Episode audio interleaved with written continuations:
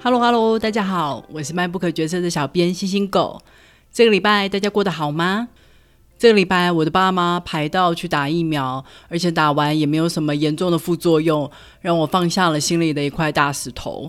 大家有没有去登记打疫苗啊？还没有登记的，赶快去登记哦！什么疫苗都好，能打到的疫苗就是好疫苗。我还在推特上面 follow 了一个每天公布台湾打疫苗进度的 bot。每天看着数字稳定的增长，都让我觉得很开心。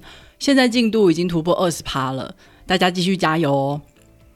昨天啊，我就做了一件很好玩的事情，我去唱了卡拉 OK，嘿嘿，没想到吧？美国居然也有卡拉 OK，是韩国人开的啦。不过里面也有一些中文歌曲，当然是没有像台湾一样有精美的 MV 啦，而且伴唱带的音乐也非常的阳春。所以，如果你对那首歌不是特别熟悉的话，很容易连主旋律都抓不到。来聚会的人都还蛮年轻的，很多都才二十出头。不过，他们唱的歌居然有点老，有人唱齐秦，还有人唱张信哲，这是他们出生之前的歌吧？当然，周杰伦还是大宗。我们要感谢周杰伦，消灭了世代的差距。年轻人十二点唱完，还要去 bar 喝酒，实在是有够青春的啦。好的，来介绍今天的书。今天要介绍的书叫做《吃佛》。是的，你没有听错，就是吃掉佛祖的意思。这是一本关于西藏的报道文学作品。这个书名是源自于共产党他第一次进入西藏所发生的一个故事。当时啊，共产党正在跟国民党打仗。我们的历史课本上说是剿匪，那当然中国共产党是把它称为长征。有一段时间，共产党被国民党打的是节节败退，就一路往西退，退到了青康藏高原。这些人一辈子都没有去过青康藏高原，当他们第一次进入西藏的时候，忍不住面面相觑：我们是离开中国了吗？因为这里触目所及，没有任何一个中文字，也没有任何一个会讲普通话的人。这群逃亡的士兵最要紧的事，当然就是填饱肚子。当他们进入寺庙以后，摸了摸佛像，再舔舔手，发现，诶，居然是甜的的时候，让他们欣喜若狂。哇，这些佛像是用面粉做的，诶，加水烧开以后就可以吃了。事实上，这些佛像是贡品，并不是真的拿来拜的佛像。但这些中国士兵不知道啊，他们真的认为他们是在吃佛，感觉非常的亵渎神明。但反正他们也不在乎。这就是西藏与共产党的第一次接触。虽然这些士兵并没有多精良的武器，但那时候的西藏连现代的炮弹都没有，只有放牧防身用的步枪，所以第一次交战就输了。不过当时共产党的重心不在西藏，几个月后就离开了。再次归来就是中华人民共和国建立的时候，毛泽东宣布要恢复中国固有的领土，包括了西藏。于是，西藏近代的劫难就就此展开。这本书主要是围绕着一个叫做阿坝的地区，它位于四川省的边境，曾经有过一个西藏的王国。在共产党当初长征的时候，这里应该也是第一个面对共产党威胁的藏人区域。之后的反抗运动里面，阿坝也是抗争最激烈的一个地方。接下来，我们就借由这一本书来了解一下西藏的近代史，还有现在的境况吧。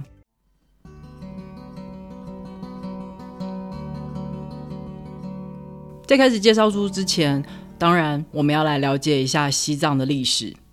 西藏一直以来都有自己的统治者、自己的文字、自己的货币，但是因为它长期一直与外界隔绝。所以没有来得及赶上二十世纪初大家都在建国的风潮。那时候帝国倒下，各个民族都纷纷在建立属于自己国家的时候，国家对于藏人还是一个非常模糊的概念。而且他们那时候也不是很了解中国那时候发生了什么事情。清朝被推翻，中华民国建立，军阀割据，对藏人来说都是很遥远的事。所以他们错过了像蒙古一样得到苏联支持独立建国的机会，而当中华人民共和国建立的时候，正是西藏最脆弱的时候。因为西藏一直以来都是政教合一，宗教领袖就是政治上的领袖，而藏传佛教有转世的观念，宗教领袖是前任过世以后转世而来的，所以等待转世的小孩长大成人的这段时间，西藏就会一直处于权力真空的状态。当一九五零年中共入侵西藏的时候，达赖喇嘛那时候还未成年，代表西藏谈判的人跟中国签下了和平协议。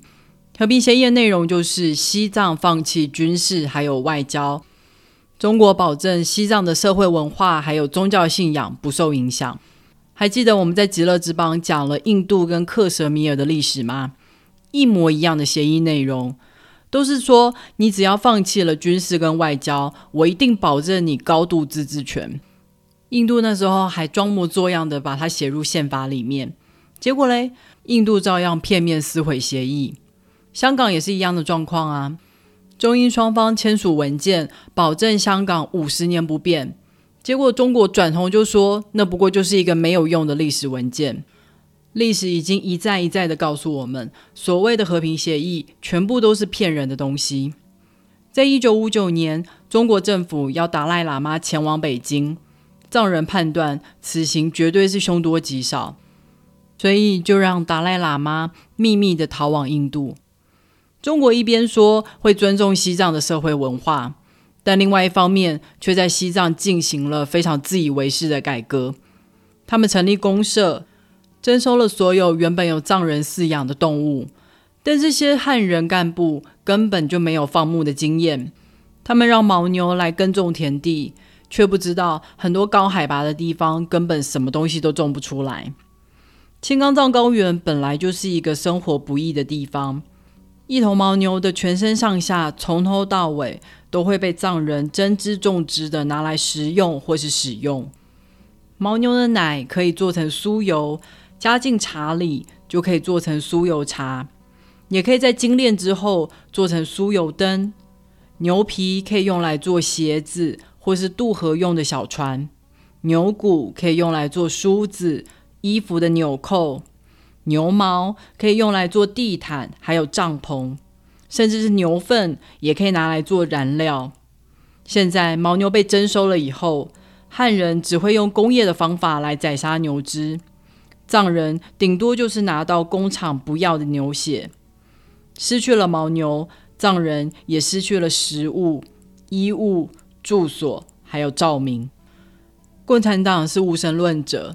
所以，他们大力的谴责寺庙的僧侣都是可恶的贵族。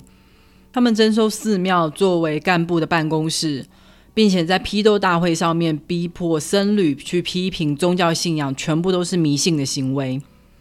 共产党在达赖喇嘛离开西藏以后，就不遗余力的不停的攻击达赖喇嘛。他们不了解的是，宗教信仰是藏人生活非常重要的一环。所以，当他们看到僧侣被羞辱、寺庙被破坏，还有他们最尊敬的精神领袖被人无理的诋毁的时候，原本那些相信共产主义会带来更好生活的藏人也没有办法接受。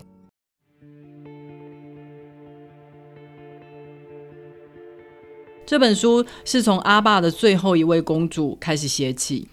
他有一次在出门参加葬礼回家的时候，赫然发现。家门口被贴了封条，所以他们什么东西都没得拿，就被载去四川的招待所。招待所是比较好听的称呼，其实就是少数民族的集中营。那时候担任国王的爸爸还远在北京，他被中国政府临时召去开会，阿爸仅存的西藏王国就这样无声的灰飞烟灭。国王年轻的时候就曾经跟长征时候退到西藏的共产党打过照面，所以他深深明白共产党是不可信任的。后来中共建国以后，国王为了保有王国的自治权，尽力的顺从中国的指示。他上缴武器，也担任中国人民大会里面的西藏代表。但不管你表现的多么的听话，多么的顺从。其实共产党一开始就没有打算让任何的西藏王国继续下去。从北京回到集中营跟他们团聚的爸爸，从此以后就郁郁寡欢。相比起爸妈，年轻的公主适应的比较好。她在集中营里面接受党的教育，也跟大部分的中国年轻人一样，读着毛语录，信仰着毛泽东。然而，在毛泽东发起的文化大革命里面，因为他贵族的身份被打成了超级黑五类，所以他被发配到新疆农场去劳改。在这个期间，他的爸爸自杀，妈妈下落不明，姐姐病逝，但是他什么都不能做，他只能把藏人的身份藏得更深更深。假装自己跟一般的中国人没有什么两样。毛泽东死后，中国开始进行改革开放。原本隐姓埋名、低调度日的他，又被中国政府找出来，作为中国尊重少数民族的样板人物，担任委员会里面的人头。他的爸妈因此获得平反，他得以回家乡，让父亲的遗体好好的下葬。他甚至拿到了护照。让他可以去印度拜见达赖喇嘛，能够在有生之年亲眼见到达赖喇嘛，他真的觉得非常的满足，非常的幸福。就在所有的事情看似都变得好转的时候，这一年发生了一件大事，那就是六四天安门事件。从此以后，中国所有的开放措施都戛然而止，他也不敢回去中国。她的公主身份已经是全国皆知，还见了达赖喇嘛。她不知道如果回国的话会遭到什么样的对待。一直到今天，他都还是待在印度，回不去。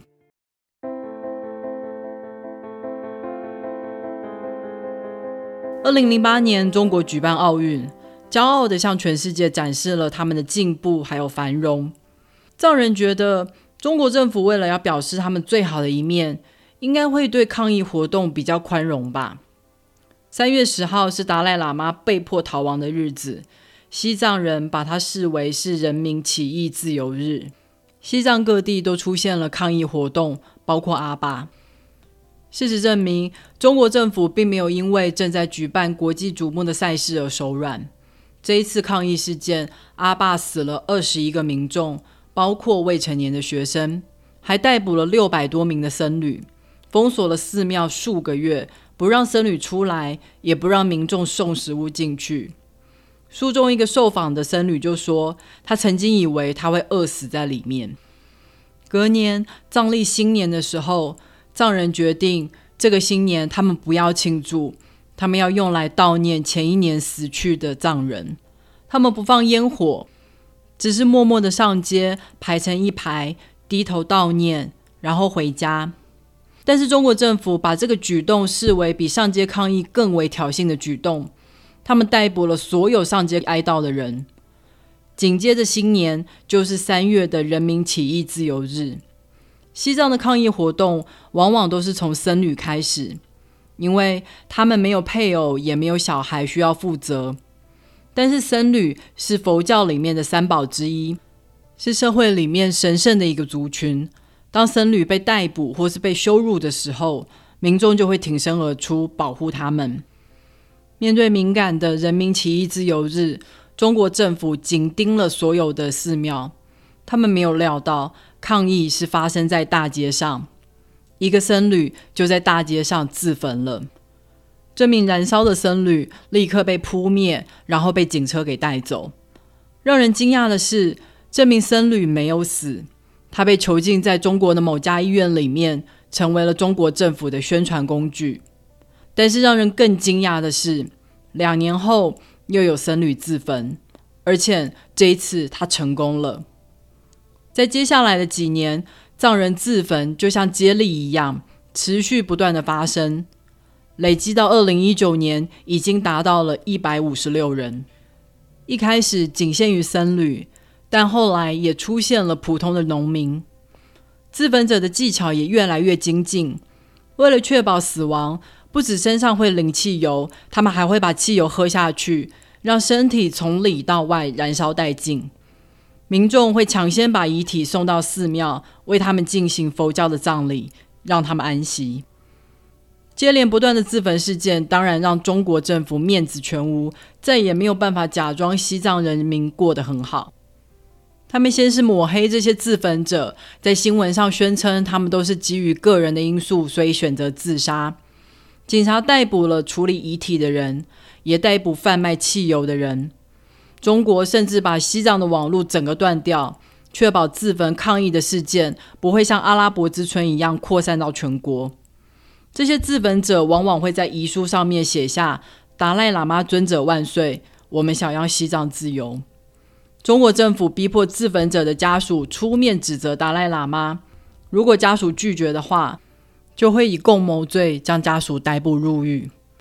自焚很明显的违反了佛教的戒律，但是大部分的藏人都相信，如果自焚能够唤起国际的注目，让尊者回家乡，让西藏成为一个独立的国家，那么在这样的情况下，佛教是允许自杀的。自焚也贯彻了达赖喇嘛非暴力的指示，因为唯一遭受暴力的对象就是自己。但是自焚也显示了达赖喇嘛的非暴力的呼吁是完全没有效果的，所以藏人只能选择这种极端的方式来宣示忍无可忍的愤怒，还有彻底的绝望。我相信每个人或多或少都有在新闻上看过西藏自焚事件的报道，而最近一次西藏自焚跃上新闻版面，就是柯文哲非常荒谬的发言，他说。西藏喇嘛用自焚的方式来自杀，死了一百多人，造成中共很大的困扰。他曾经有过非常多没有水准的发言，包括纳粹的历史、香港的抗争。我不会当他是失言，因为我相信他都是真心这么想的。传达出来的就是他个人非常糟糕、非常扭曲的价值观。关于西藏自焚，他只从中国政府的角度来看待这些悲剧。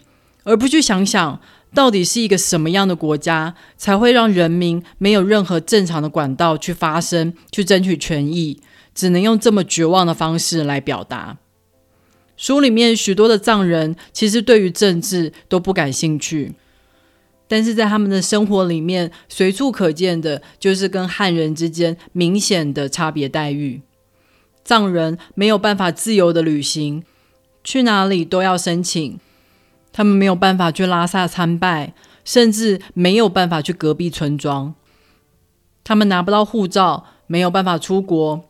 学校还废除了藏语的教学。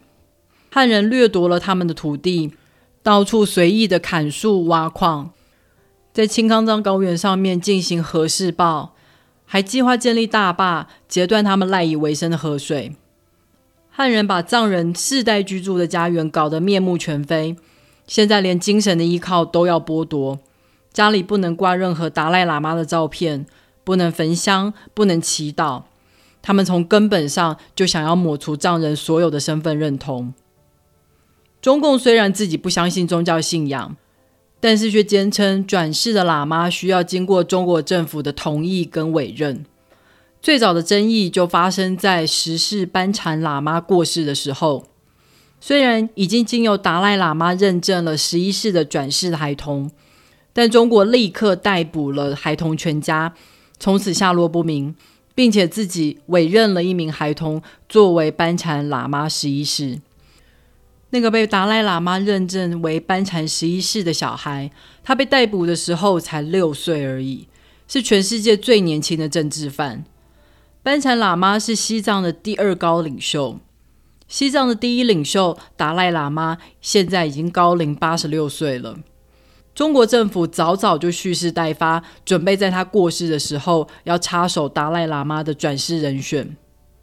如果接下来藏人选了自己的转世喇嘛，而中国政府也选了一个，对西藏造成的分裂还有震荡，会比班禅喇嘛更为严重。当西藏失去了他们最高领袖的正统性以后，西藏的未来会何去何从？相当的令人忧心忡忡。